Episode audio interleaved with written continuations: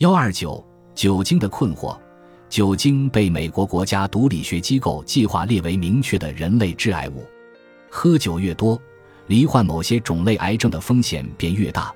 这些癌症包括头颈部癌、食道癌、肝癌、胃癌、乳腺癌和结直肠癌等。二零零九年，美国约有百分之三点五的癌症死亡病例与酒精有关。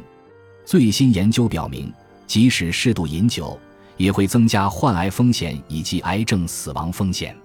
二零一三年发表的一项研究发现，每天喝三杯或更多酒的人，占与酒精相关癌症死亡病例的大多数。这项由美国、加拿大和法国的研究人员共同完成的研究还发现。每天喝酒一杯半或更少的人，也占与酒精相关死亡病例的十三。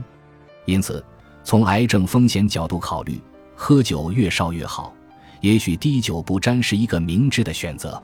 如果所患癌症与酒精没有明确的关联，需要考虑的是，酒精就是糖，糖可以引发炎症，而我们知道，癌症就是一种炎症疾病。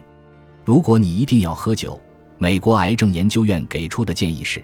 女性每天不超过一杯，男性每天不超过两杯。为了减少摄入糖分，最好不要空腹喝酒，而应当像欧洲人那样一边进餐一边喝酒。本集播放完毕，感谢您的收听，喜欢请订阅加关注，主页有更多精彩内容。